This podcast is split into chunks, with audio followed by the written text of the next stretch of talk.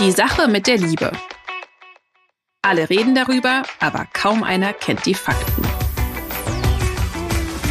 Der Weltpodcast für Singles, Paare und alle, die wissen wollen, was hinter den Gefühlen steckt. Mit den Single- und Paarberatern Anna Peinelt und Christian Thiel. Willkommen zurück bei Die Sache mit der Liebe und heute mit einer ganz speziellen Folge. Ich habe zwei Gäste oder muss man sagen, ein Gast und eine Gästin, zwei Kollegen, ein Kollege, eine Kollegin, was Podcast angeht, nämlich von dem schönen Podcast ein Herz und ein Habibi. Ich hoffe, Habibi habe ich gut ausgesprochen, oder? Richtig. Ja. Ihr macht einen sehr schönen Podcast, da geht es um. Bitte, worum geht es? Eine ganz normale deutsche Ehe. Unsere Ehe, eine bikulturelle Ehe. Ja. Ein Thema, das wir hier noch überhaupt nicht hatten, obwohl es ja, also zumindest in Großstädten ein sehr, sehr starkes Phänomen ist. Es ist ja nicht selten. Auf dem Land kann man sagen, ist das Phänomen nicht existent, so gut wie gar nicht. Ja.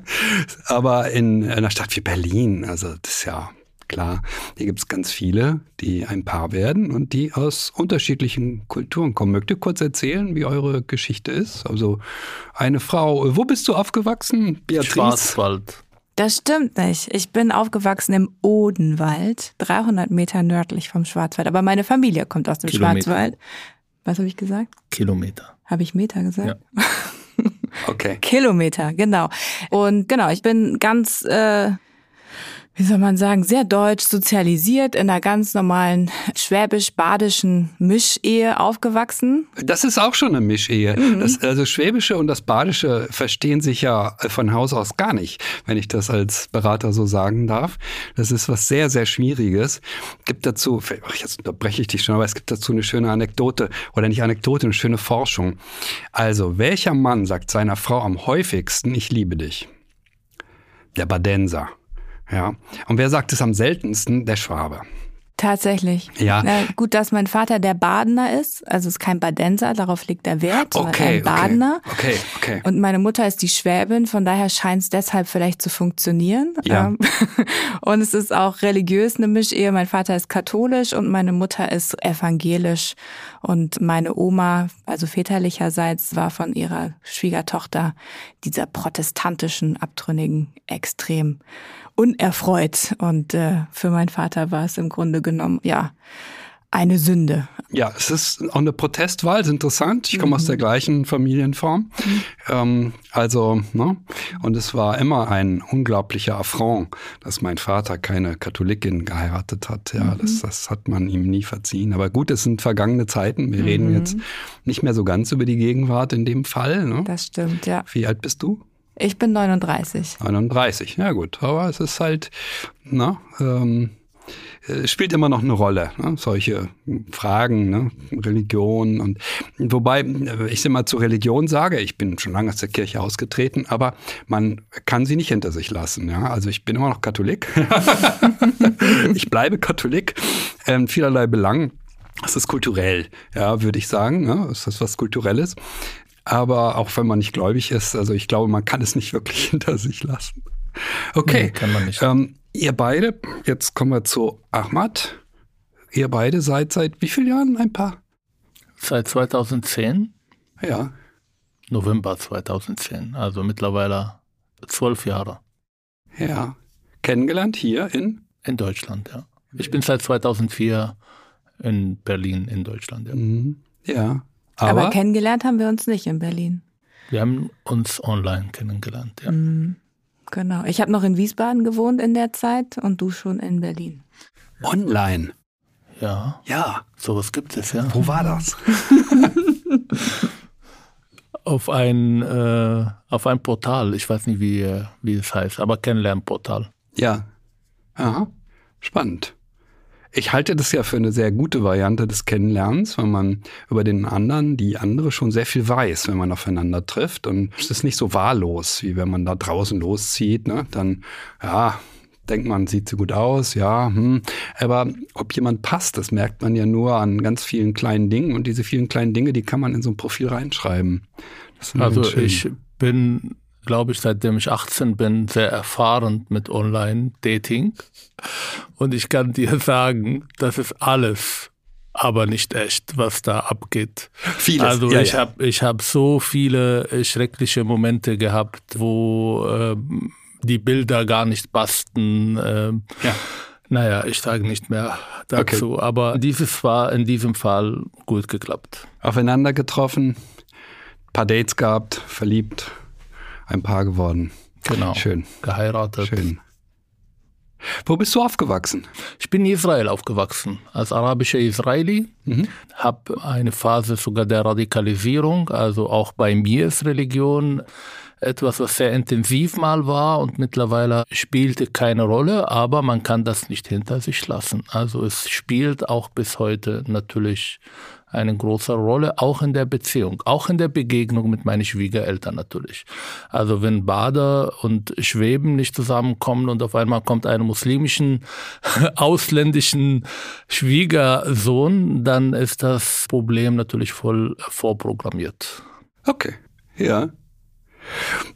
Gut, also mit Schwiegereltern muss man sich nur verstehen und ähm, man muss nicht mit ihnen zusammenleben, zum Glück. Das ist auf dem Land eben auch anders. da ist das hammerhart, ja. Weil Man muss auch mit denen keinen Urlaub machen. Aber das muss ich jetzt meine Frau beibringen, dass man nicht mit den Schwiegereltern Urlaub macht, weil Du das ist erstaunst immer mich, Ahmad, wirklich. Genau. Man macht mit Schwiegereltern keinen Urlaub. Ja, sag Okay. ich doch. Mhm. Aber ja, ich ich, rate ja das in der. Beratung auch wieder und wieder, aber es ist ganz schwer, Menschen davon zu überzeugen dass das so ist. Und manchmal, und das ist dann das Makaberste, habe ich Paare oder einen Mann oder eine Frau vor mir sitzen, die wirklich, also nur das Schlimmste von ihren Eltern erzählen. Und dann erzählen sie irgendwann, naja, und neulich sind wir zusammen in Urlaub gefahren. Ich sage, wie bitte? ihre Mutter war, war ihre schlimmste Feindin, ihr Vater war nie da, hat sie immer hängen lassen. Und was machen sie heute? Urlaub mit den Eltern? Oder den Schwiegereltern aus Sicht jetzt des anderen. Also das irritiert mich manchmal sehr. Es hat oft was zu tun mit Kindern, ne? mit Enkelkindern. Richtig. Und mit, ach, und dann nähert man sich der Familie doch wieder mehr an. Und man denkt, das ist eine Entlastung auch irgendwie. Also sie nehmen die Tochter, sie spielen damit, wir haben Zeit für uns, aber es kommt immer wieder anders. Und zwar seit zehn Jahren. Aber jetzt mache ich Strich, das war das letzte Mal. Okay. Und dann habe ich äh, eine spannende, also für mich spannende Frage, weil ich immer davon ausgehe, wenn zwei Menschen aufeinandertreffen und ein Paar werden, dann muss es sehr viele Übereinstimmungen geben. Also die Unterschiede, über die wir ja sicherlich auch noch reden werden, sind klar. Interkulturell, gut, arabischer Israeli, ne, kann ich mir nicht gut vorstellen, nur so ein bisschen. Ja, also ist für mich eine ganz fremde Welt. Das andere kann ich mir besser vorstellen mit dem Odenwald und so. Ich habe ja viele Beratungen quer durch ganz Deutschland oder durch den ganzen deutschen Sprachraum und mit allen, die auch außerhalb von Deutschland wohnen, gibt's auch noch Kontakte. Also so kenne ich viele deutsche Gegenden. Aber das Entscheidende in meinen Augen ist immer das, was verbindet. Und auch die Herkunftsfamilien sollten sich irgendwie ähnlich sein. Und das sind sie sich oft auch. Kann das sein, dass die Herkunft sich doch irgendwie ähnelt? Also ein Moment, was mir aufgefallen ist, wenn jemand aus einer Großstadt kommt, dann heiratet da überzufällig häufig jemand aus einer Großstadt. Und wenn jemand vom Dorf kommt, jemand vom Dorf. Und jemand aus der Kleinstadt und so weiter. Mhm. Das wäre jetzt die erste Frage, die mich wirklich brennend interessiert. Ja? Könnte es sein, dass es nicht doch ein paar Übereinstimmungen zwischen euch gibt, von denen jetzt noch gar nicht die Rede war? Weil ja, Israel, Bodenwald, hm, mhm. wie ähnlich ist sich das? Doch, also tatsächlich, ich würde sagen, es gibt einige Parallelen unserer Herkunftsfamilien. Das Unterschiedliche stößt vielleicht immer zuallererst ins Auge, deswegen spricht man auch meistens zuallererst darüber. Aber die Stadt, aus der ich komme, ist eigentlich eine ganz kleine ja, ein Dorf ist es nicht mehr, aber es ist auch eine wirkliche kleine Kleinstadt und eine sehr starke Parallele auch eigentlich zu deinen Eltern. Mein Vater ist auch auf dem Bauernhof groß geworden, das heißt, da gibt es auch Bezüge dazu. Deine Eltern hatten auch eine Bauern ähm, oder einfach viel Land, was sie bewirtschaftet haben. Deine Großeltern ist auch in meiner Großelterngeneration und dann eben so ein bisschen die Aufsteiger über dann die Elterngeneration und auch zu uns. Also so dieser Lebensweg ähm, von, ich sage jetzt mal, der Großelterngeneration über die Elterngeneration zu uns ist, glaube ich, auch sehr ähnlich, auch vom, wie wichtig dann die Bildung genommen worden ist von den Eltern. Also auch mhm. in meiner Familie war es auch immer so, Bildung ist quasi der Weg für den Aufstieg. Deswegen ist da viel Wert drauf gelegt worden. Das war bei dir auch so. Ja, was fällt dir sonst noch ein? Wir beide sind von unseren Eltern enttäuscht. Das macht mich jetzt sehr froh als Berater. Das ist immer eine wichtige Grundlage für eine Ehe, dass man ähnliche Erfahrungen im Elternhaus gemacht hat. Ähm, sag ich immer, ja. Also wir dürfen von Eltern enttäuscht sein, ist doch völlig in Ordnung. Ja, also das hören die nicht so gerne, das ist mir klar. Mhm. Meine auch nicht. Aber meine Erfahrung ist sogar, es ist wichtig, dass das Ausmaß der Enttäuschung von den Eltern halbwegs ähnlich ist. Ja, denn es gibt ja sehr unterschiedliche Abstufungen. Mhm. Und man kann so ein bisschen enttäuscht sein, aber es kann auch schrecklich gewesen sein, bis hin zu sadistischen Misshandlungen von Kindern. Mhm. Auch sowas habe ich in der Beratung. Und da reicht es nicht, wenn das Gegenüber enttäuscht ist. Dann muss das Gegenüber sozusagen auch schier entsetzt sein. Ja, also das Ausmaß der Enttäuschung muss sich ein bisschen ähneln. Ist das so? Ich glaube schon. ja. ja. Ja, ich würde sagen, wir sind beide immer noch in der Lage, irgendwie einen Kontakt zu haben, auch mit den Eltern, auch eine Beziehungsebene zu haben. Aber ich nenne es jetzt mal mit liebevoller Distanz, das zu gestalten und eben auch sich den Freiraum und auch die Grenzen zu ziehen und auch, dass wir das auch beide erkennen dafür, dass es eben auch wichtig ist, irgendwie die Grenzen zu ziehen. Und es ist mit meinen Eltern vielleicht ein bisschen dadurch, dass die räumliche und geografische Nähe einfach da sind, die sind halt im selben Land. Ne? Das ist einfach. Aber eine Ecke weg. Eine Ecke weg, richtig. Aber trotzdem ist es jetzt nicht, dass wir einen Flug buchen müssen und irgendwie das nochmal. Es ist ein bisschen unkomplizierter. Damit sind so ein bisschen äußere Hürden nicht so hoch, die man nehmen muss. Und ich kann deine Eltern verstehen. Du kannst meine Eltern nicht verstehen, sprachlich. Genau. Das ist ein großer Unterschied machen. Ja. Du kannst sie wirklich verstehen. Ich kann Deutsch, ja. Ja, das weiß ich, aber verstehen heißt ja, die reden Ach so, ja oft nee, kein, sprachlich verstehen. Die ähm, reden ja oft kein Deutsch in diesen ländlichen Gegenden Deutschlands. Also in Schwaben ist es besonders schlimm, denn die kann ich ja auch nicht verstehen. Deshalb frage ich mich gerade, ob du sie wirklich verstehen Sie geben sich Mühe. Das wollte ich gerade. Ja, genau. Ja. Ähm, ich habe tatsächlich manchmal telefonische Beratungen, wo ich nur die Hälfte von dem verstehe, was mir Menschen erzählen. Ich erinnere mich an jemanden aus der Nähe von Ravensburg. Und also es war wirklich, also der konnte kein Hochdeutsch. Oh, das, der konnte wirklich, der sprach so eine ganz komische Sprache, von der ich noch nie gehört hatte. Ja. das ist ja, ja, so ist es eben in manchen ländlichen Gegenden. Deshalb habe ich mich gerade gefragt. Ja. Meine Eltern sind eben von dem Schwarzwald nach Südhessen vor fast 40 Jahren gezogen und haben sich sprachlich angepasst, weil da tatsächlich hat sie keiner verstanden, als sie ja. kam. Und dementsprechend ist ihr Dialekt, der ist immer noch ein bisschen da und man hört es vom Singsang, so diese mhm. ne, Intonation, aber gut, manche Begriffe. Und unsere Tochter, wenn sie viel da war, fängt dann nicht mehr an, gute Nacht zu sagen, sondern sagt sie Gutes Nächtle und solche Gutes Nächtle. Schön. Ja. Genau. Auch das ist ja auch, ja etwas Nettes. So, wir haben jetzt einiges über, wir können noch äh, jede Menge Fragen stellen zu den Übereinstimmungen und Gemeinsamkeiten, weil das ist das, was Paare zusammenführt, in meinen Augen. Und da spielt es jetzt keine große Rolle, aus welchen Ländern sie kommen oder aus welchen Gegenden Deutschlands. Ja, ich sage mal, der Oberbayer und die Ostfriesien werden nie ein Paar. Ja, Punkt. Ja, es sei denn, beide ziehen nach Berlin. ja, dann werden die beiden ein Paar. Aber ansonsten, ja, ich glaube, 80 Prozent aller Paare, aller verheirateten Paare sind nicht mehr als 30 Kilometer voneinander entfernt geboren worden. So, Echt? so ist der, ja, so ist Ach, es. Ja. Also das löst sich natürlich auf und äh, kommende Studien in kommenden Jahrzehnten werden andere Ergebnisse haben. Mhm. Nur diese Verbundenheit mit der Nähe, die ist nach wie vor da. Und das ist ein Phänomen der Großstadt, dass da sehr viele Unterschiede aufeinandertreffen und wir diese Unterschiedlichkeit ja auch als Bereicherung dann erleben und nicht als, ach, naja, hm, hm, wollte ich nicht, habe mich halt dummerweise in ihn verliebt. Das hat ja was, was eher, dass man denkt, oh wow, ja, oder? Darf ich eine Frage stellen? Gerne. Sind diese Ehen, wo der Distanz sehr, sehr klein ist, besser oder halten länger als zum Beispiel Großstadtehen, wo die beiden aus sehr unterschiedlichen Ecken kommen? Ja, das ist so, aber das hat nichts damit zu tun, dass sie aus der Nähe kommen, sondern in der Nähe heißt dann eben auch oft auf dem Land. Und Ehen auf dem Land sind stabiler, aber nicht glücklicher als Ehen in der Stadt. Ja. Auf dem Land ist es nach wie vor so, dass eine Scheidung so schwierig sein kann, dass sie bis hin zum sozialen Tod geht.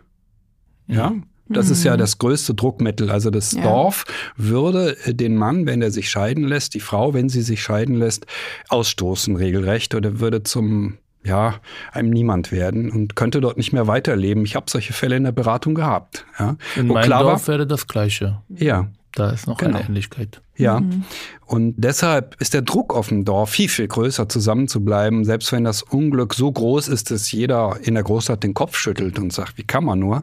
Aber man besitzt ein Haus, man besitzt eine soziale Eingebundenheit. Und dann ist eben die Frage, wenn man aus irgendeinem kleinen Dorf im hintersten Winkel Sachsens kommt, da heißt eine Scheidung, dass äh, zumindest einer der beiden danach nach Dresden ziehen muss. Ja, da geht's dann. Da kann er neu anfangen. Mhm. Und das ist natürlich hart. Das ist heftig. Ja, in dem Sinne ist es sicherlich so, dass es eine Rolle spielt.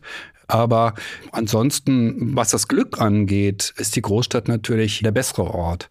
Menschen sind ein bisschen nachdenklicher, sind auch ich sage mal, psychologieaffiner, ja, also gehen eher mal in eine Beratung, eine Therapie, denken nach über Partnerschaft, als sie das auf dem flachen Land machen, wo auch wenig Angebote da sind, aber wo auch jeder ein sehen könnte. Ja? Mhm, Wenn ja. man irgendwo hingeht, dann könnte einen ja jemand sehen. Mhm. Und das wird man nicht tun. Also in einem Ort wie Görlitz oder Zittau in eine Therapie zu gehen, ist schon schwierig, weil da könnte dann auch jemand bei sehen. Und in eine Paarberatung zu gehen, ist natürlich noch viel schwieriger vor Ort zu jemandem zu gehen es könnte dann ja jemand dabei sehen. Also fährt man in irgendeine Nachbarstadt oder mhm. nach Berlin zu mir. Ja. ja. ja, kommen wir zu den Unterschieden.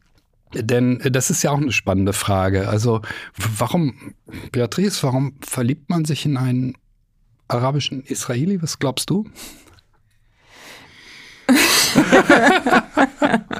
Es war gleich deine allererste Frage, als wir unseren Podcast aufgenommen haben. Nee, es ist nicht ein kulturelles Projekt von mir.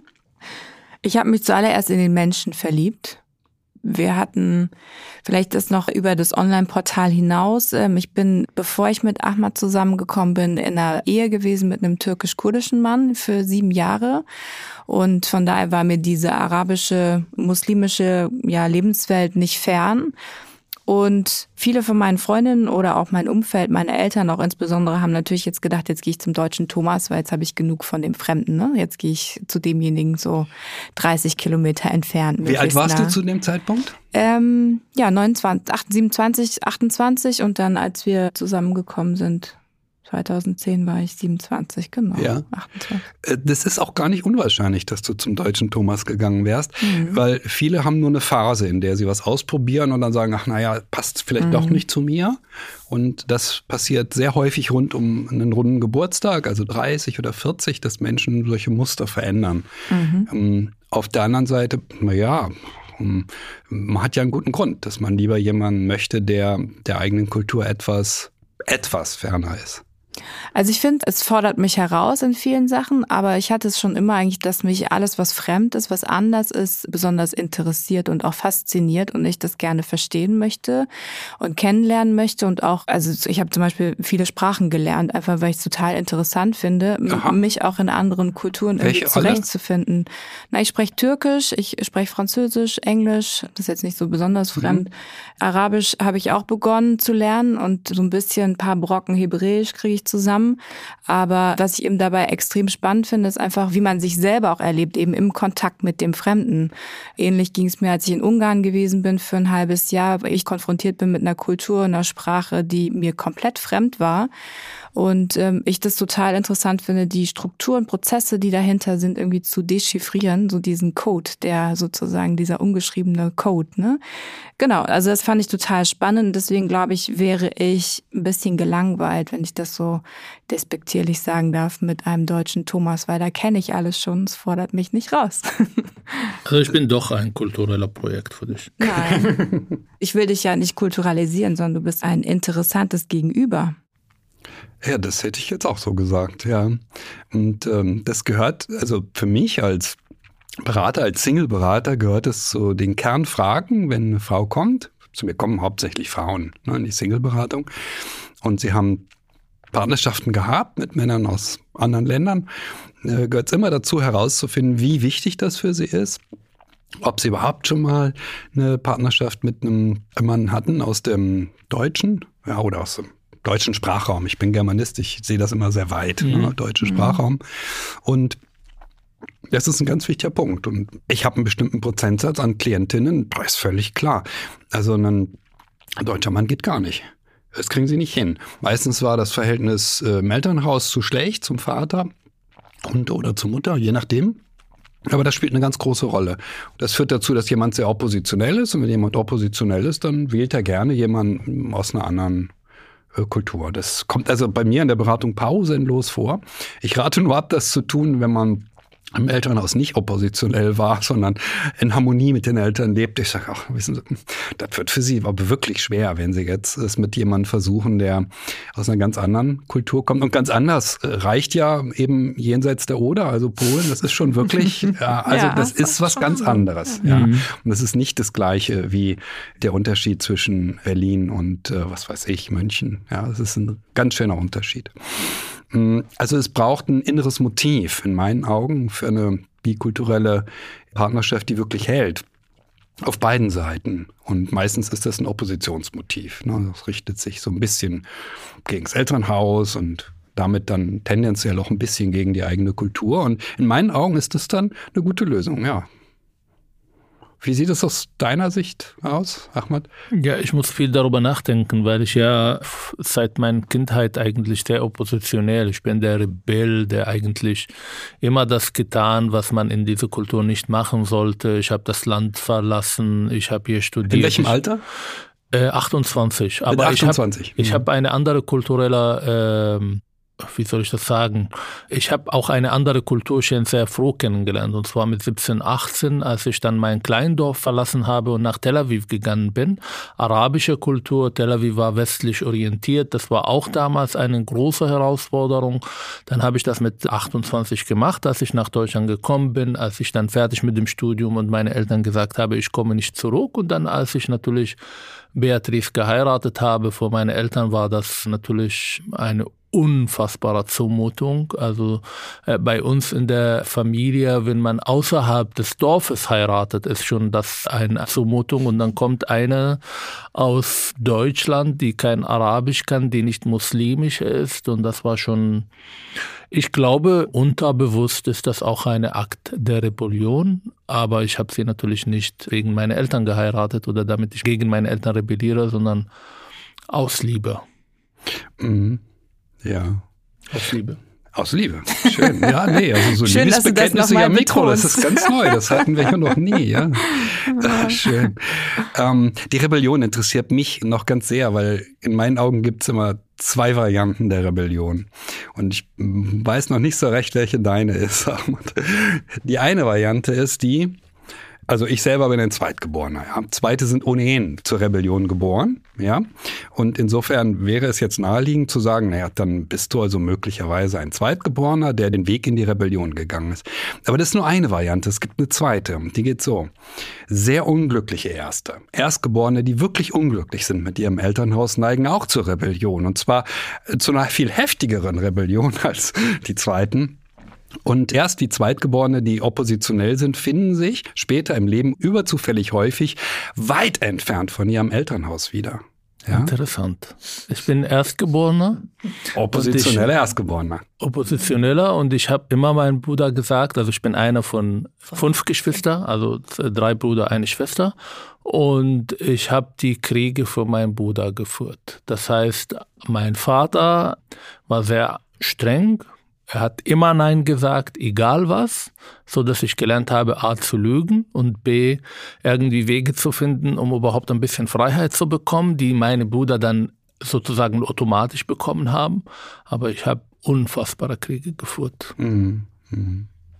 Ja. Ist noch so eine Parallele. Auch meine Eltern waren sehr streng. Ich bin auch, also ich bin auf der einen Seite Drittgeborene und auf der anderen Seite Erstgeborene, weil mein Vater vorher noch eine Ehe geführt hat. Daraus gibt es zwei Halbbrüder. Der eine Bruder hat auch dann bei uns gelebt und in der Ehe eben mit meiner Mutter bin ich die Erstgeborene und es gibt dann noch einen kleinen Bruder.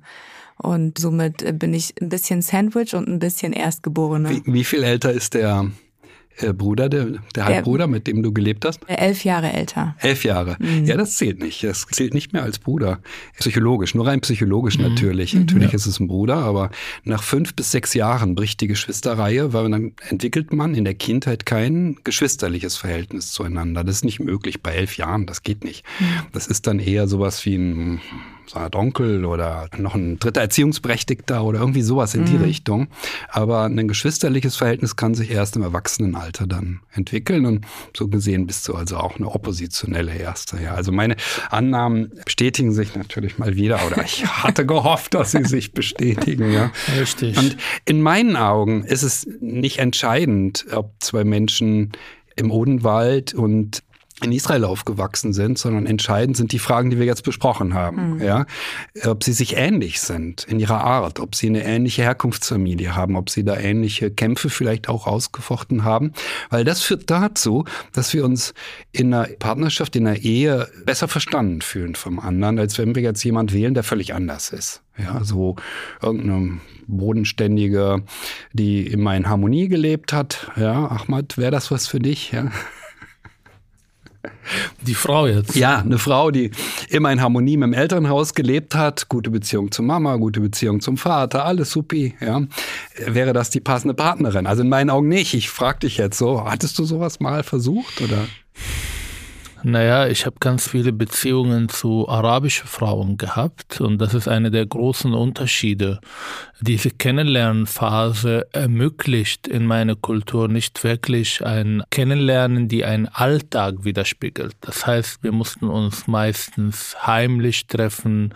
Es ging meistens um Sexualität, um körperliche Liebe, aber nie diese wirklich Zusammenleben, gucken, was ist mir wichtig in einer Beziehung ist, wie entwickelt sich diese diese Beziehung. Deshalb habe ich ganz viele Freunde, die in Israel lebten, aber auch hier, die äh, arabisch geheiratet haben und ein, zwei Jahre nach der Hochzeit merken, es gibt nicht Gemeinsames zwischen den beiden. Und da gibt es riesen Konflikte.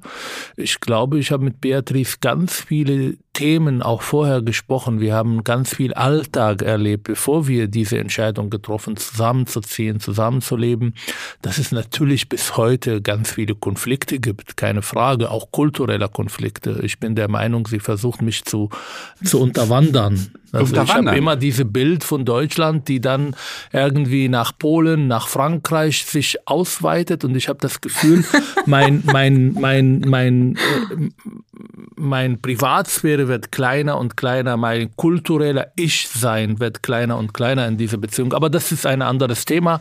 Aber trotzdem. Ja, doch, wir müssen ja zu den gerne Auseinandersetzungen, Konflikten auch, äh, kommen. Also die wird es ja geben ich sage mal, der Vorteil von Konflikten in einer bikulturellen Ehe ist, dass man von vornherein sich darüber im Klaren ist, dass man bikulturell ist.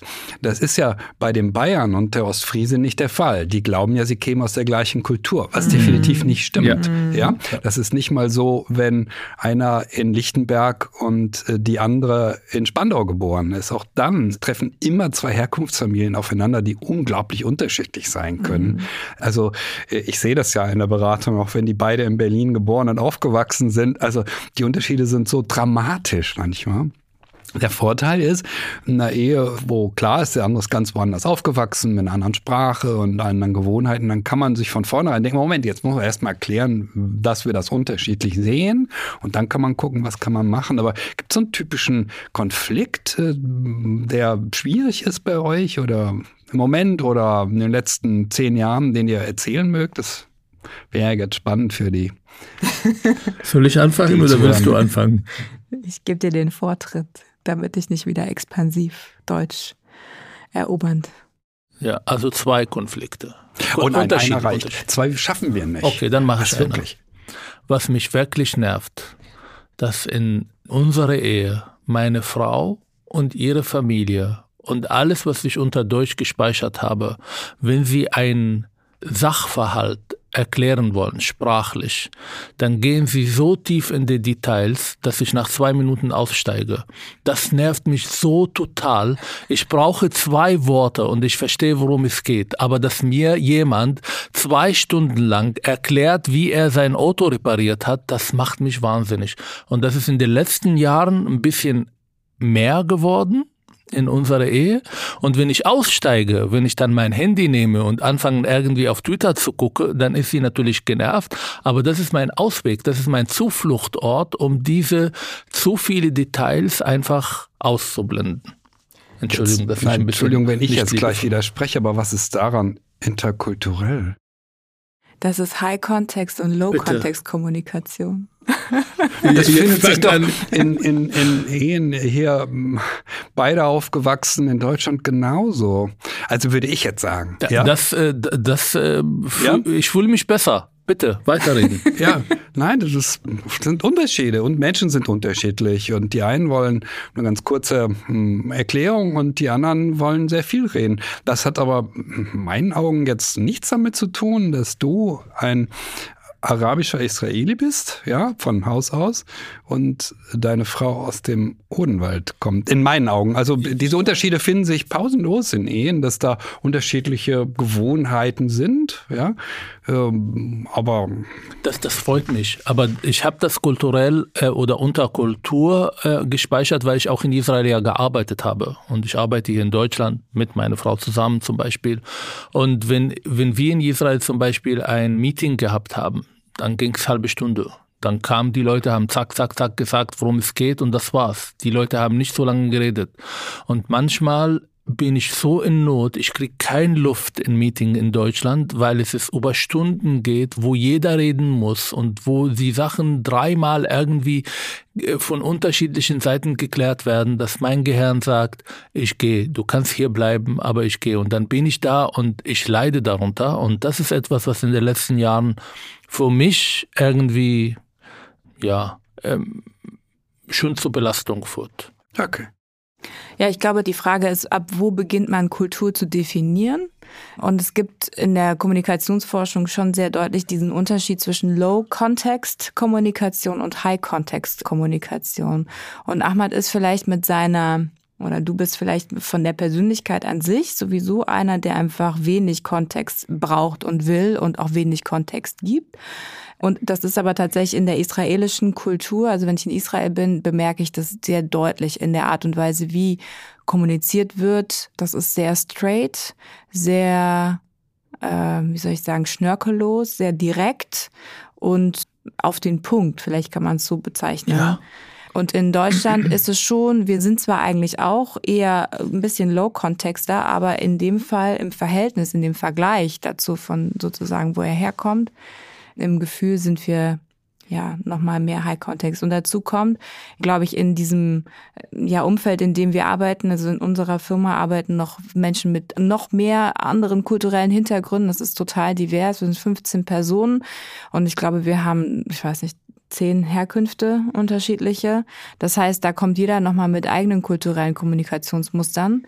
Und eben auch, wenn man jetzt in Ministerien, haben wir auch häufig Termine, wo es eben formell abläuft. Und auch diese formelle Kommunikation ist nochmal mit mehr Kontext gegeben. Lass uns aber in unserer Ehe bleiben. Und in unserer Ehe ist es, äh, ja, ich musste so, so ein bisschen lachen, auch nicht nur innerlich, äh, weil die Frage, ob man nun zwei Sätze macht oder 20, war zwischen mir und meiner Frau durchaus öfter ein Thema. Meine Frau fand immer, ich mache zu viele Sätze ja, und sie fand weniger Sätze durchaus hilfreich.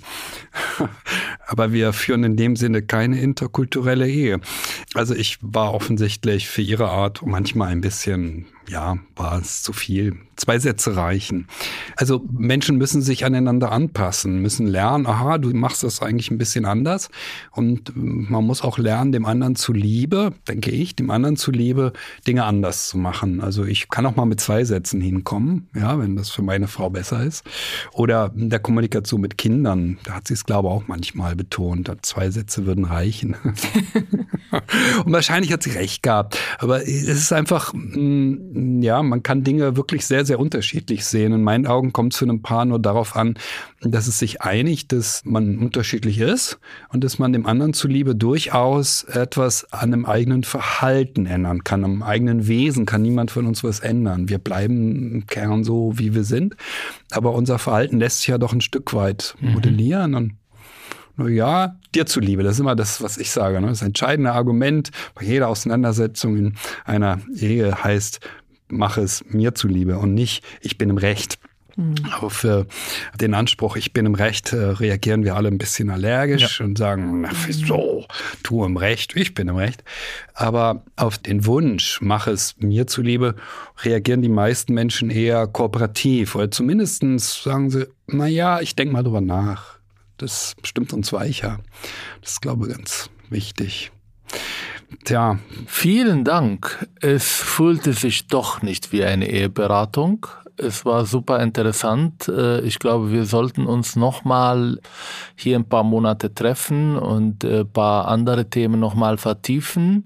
Aber für diejenigen, die uns nicht kennen, die bis jetzt nicht von Herz und Habibi Podcast was gehört oder was mitgekriegt haben, das ist ein Skandal. Deshalb bitte abonniert uns. Wir sind super cool, wir sind lustig, sagt man über uns. Und wir behandeln Themen der binationaler Ehe zwischen ein Araber und ein deutscher Frau aus dem Schwarzen Wald. Also bitte, lohnt sich. Abonniert uns. Wir haben auch eine E-Mail. Genau, ihr könnt uns auch gerne schreiben an herz und habibi.welt.de. Aber vielleicht hört ihr uns erstmal vorher an. Ihr findet uns auf allen Plattformen, wo es Podcasts und auch die Sache mit der Liebe gibt. Wer uns schreiben will hier, liebe.welt.de ist die Mailadresse gerne, indem wir da wieder Fragen entgegen. Und äh, ja, einen ganz, ganz herzlichen Dank und bis dann. Tschüss.